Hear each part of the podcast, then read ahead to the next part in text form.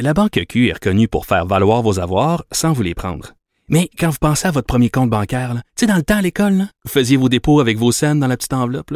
Hmm, C'était bien beau. Mais avec le temps, ce vieux compte-là vous a coûté des milliers de dollars en frais, puis vous ne faites pas une scène d'intérêt. Avec la Banque Q, vous obtenez des intérêts élevés et aucun frais sur vos services bancaires courants.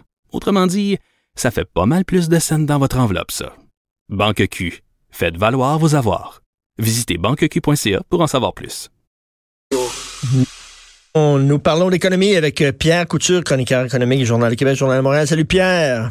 Salut Richard. Il faut boire, il faut le dire, il faut dire aux Québécois, buvez, buvez, c'est important. Vous voulez avoir des programmes sociaux, vous voulez avoir les maternelles à 4 ans, vous voulez avoir des CPE, vous voulez avoir un bon système de santé, ça prend de l'argent au gouvernement. Puis là, les profits de la SEQ stagnent. Il faut dire aux Québécois, soyez de bons patriotes, saoulez-vous la gueule plus souvent. Oui, allez vous saouler la gueule, surtout quand la SAQ fait 34% de profit sur chaque bouteille qu'elle vous vend. Profit qu'elle remet au gouvernement. Ouais, c'est ça. Hier, euh, tu vois les, résultats du premier trimestre, là, euh, avril, mai, juin, et c'est 34% de profit net. Mais quand même, ça stagne parce que là, la SAQ, euh, je pense qu'il y a une limite là, à pousser le bouchon, comme on dit. Les Québécois comprennent qu'il y a peut-être d'autres choses à boire euh, avec des bouteilles euh, où on fait des marges de profit incroyables. Alors écoute, les ventes stagnent et si la SAQ n'avait pas monté ses prix au mois de novembre l'an passé et au mois de mai dernier, ben il y aurait eu des euh, baisses de profit. Et on regarde les ventes de bouteilles de vin en magasin à la SAQ, c'est 500 000 bouteilles. En fait, c'est 500 000 litres de moins. C'est 650 000 bouteilles de moins vendues en trois mois à la SAQ. Ah oui, puis ça, tu t'expliques ça comment? C'est quoi? Les gens font plus attention à leur santé, ils boivent moins, euh, vieillissement de la population, c'est quoi? Ou les gens Il y a tout ça, il y a tout ça, mais je pense qu'il y a aussi un virement. Les gens la SAQ veut pas le dire, mais moi, je pense que le cannabis commence à faire mal à la SAQ. Les ventes de potes, euh, il y a un changement d'attitude chez les plus jeunes, notamment. Il y a ça, puis il y a les spiritueux. Parce que là, il y a un buzz très, très spiritueux, les gins, les vodkas. Les Québécois découvrent des produits locaux. Donc, les ventes de gins spiritueux sont en hausse. La SAQ fait beaucoup plus de profit net sur des bouteilles de gin et spiritueux que sur les bouteilles de vin. Pierre, tu sais, quand tu vieillis, là, euh, tu bois moins, mais tu bois mieux. C'est-à-dire que moins souvent, mais des meilleurs vins. Il me semble que je, je trouve, moi, je remarque ça, là, chez, chez, les gens autour de moi qui ont mon âge et tout ça, on, consomme moins d'alcool, mais quand on boit, on, boit de meilleurs vins. Donc, peut-être ça, ça peut jouer.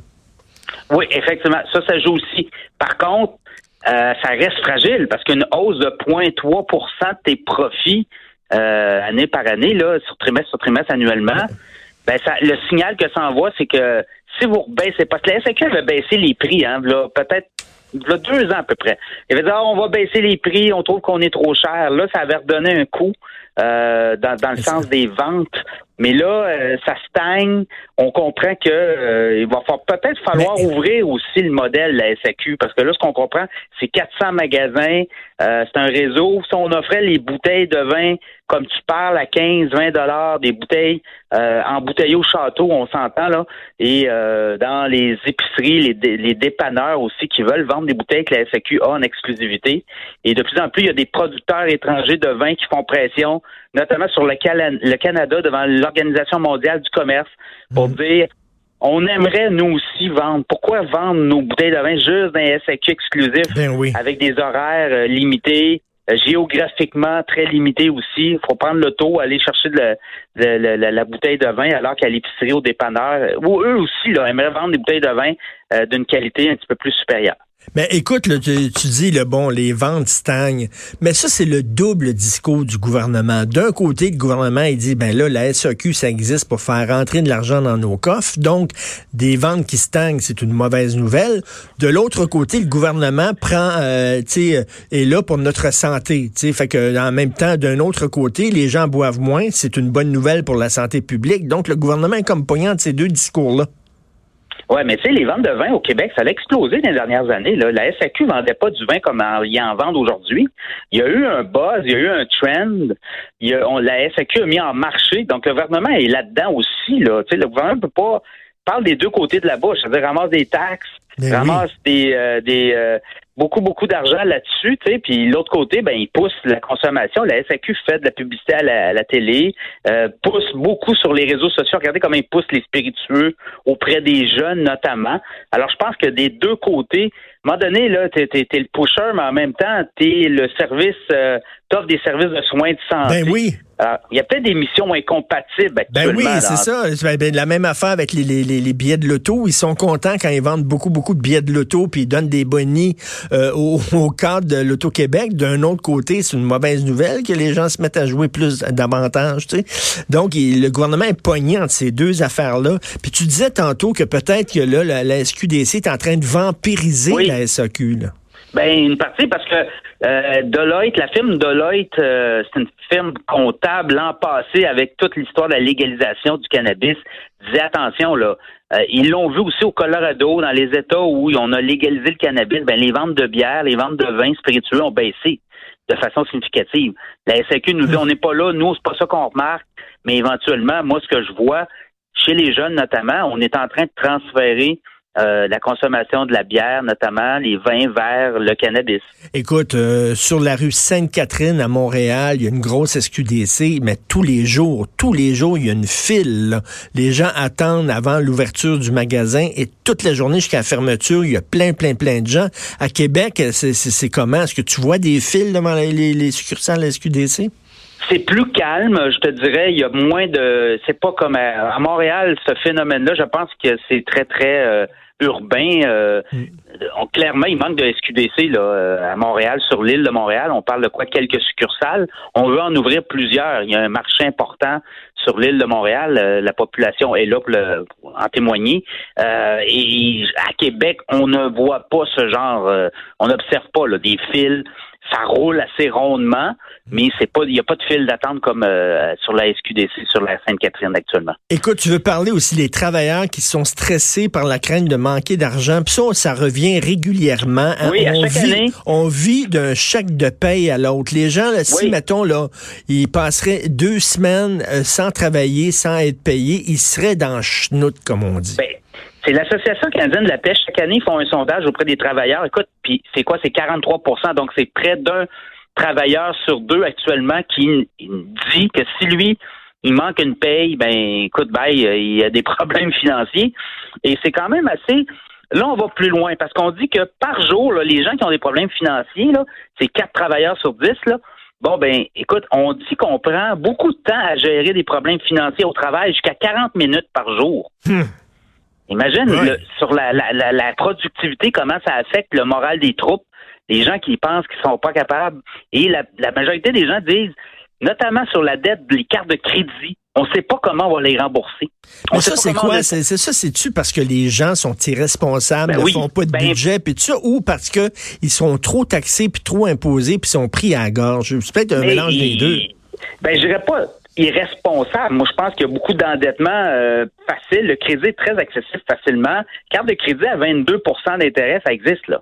Ben, je sais bien, mais à un moment donné, il faut que tu regardes l'argent que t'as, puis tu sais, il faut, c'est bien beau, là, avoir la nouvelle télévision, puis la nouvelle Ouais. piscine, puis c'est puis ça, il faut que tu regardes, est-ce que je suis capable de, de, de me payer ça? Tu sais, je comprends qu'il y a, une, il y a la publicité, c'est c'est quelle banque qui dit que vous êtes plus riche que vous le croyez, là, c'est euh, C'est ça. Scotia, là, ça, ça, c'est Ouais, épouvantable. là. Mais, mais tu sais, au niveau de la littératie financière, les Québécois, on le sait, on n'est pas, on est en retard un Ben peu. oui. Donc, je dirais pas là-dedans, tu sais, euh, les cours d'économie, là, euh, on commence à avoir des cours d'économie au secondaire. Alors, effectivement, faire un budget, respecter, mais c'est difficile. Tu as le voisin gonflable à côté de toi, il y a la nouvelle voiture, euh, la piscine, Et puis tu- le, dernier hein, gadget. Et Pierre, quand ils ont voulu là, justement là, réintégrer des, des, des, des cours d'économie puis tout ça, les syndicats, ils ont dit ça pas de bon sens, vous allez transformer les enfants en capitalistes, puis ils ont complètement capoté. Là. Et, et je parlais récemment avec quelqu'un qui vend des Mercedes, puis il me disait que euh, les gens qui ont des Mercedes, il y en a beaucoup là-dedans qui ne sont pas capables de payer leur paiement en fin de mois. Alors, il me disait ça. Alors, tu sais, tu vois, le, le, le mythe là, de la grosse voiture, la grosse BM, la grosse Mercedes, puis il me disait, il y a beaucoup de nos clients, mais- mais- à la fin du mois, c'est tough. Mais là. Pierre, Pierre, quand on va connaître là, ne serait-ce qu'une petite augmentation du taux d'intérêt, t'imagines comment ça va frapper ça? Ouais, Aujourd'hui, d'ailleurs, euh, la Banque du Canada va faire savoir si elle augmente le taux directeur. On pourrait peut-être avoir une baisse. On pourrait avoir une surprise aujourd'hui. Euh, les, les, Américains ont baissé le taux directeur récemment. Euh, Donald Trump fait pression sur la Fed, puis là, ben la Banque du Canada pourrait peut-être aussi emboîter le pont. On va le savoir aujourd'hui. mais sur certaines, on parle de récession également dans l'air. Imaginez, euh, tu es endetté, tu perds ton boulot. Tu sais, c'est une spirale hein, à un moment donné. C'est pour ça qu'il arrive des récessions, des faillites parce que les gens sont surendettés et sont plus capables de payer. Et dans le cas euh, des travailleurs, ben 43% des gens vivent d'une paye à l'autre actuellement au Canada. Ah non, non, c'est vraiment inquiétant. Puis écoute, les centres commerciaux là, avec avec Amazon, les Amazones de ce monde, les centres commerciaux, qui veut acheter une concession ou acheter un centre commercial? Personne ben, ne touche à ça. Là. La Caisse de dépôt et de placement, mon texte de ce matin, avait mis en vente discrètement, là, en décembre dernier, une dizaine de centres commerciaux, dont Place Sainte-Foy à Québec, Place Montréal Trust à Montréal, et on n'a pas trouvé d'acheteurs. Écoute, euh, on pensait vendre une partie puis demeurer à, même majoritaire, là. et on n'a pas eu d'offre satisfaisante, donc on a décidé de retirer ces dix euh, propriétés commerciales du marché.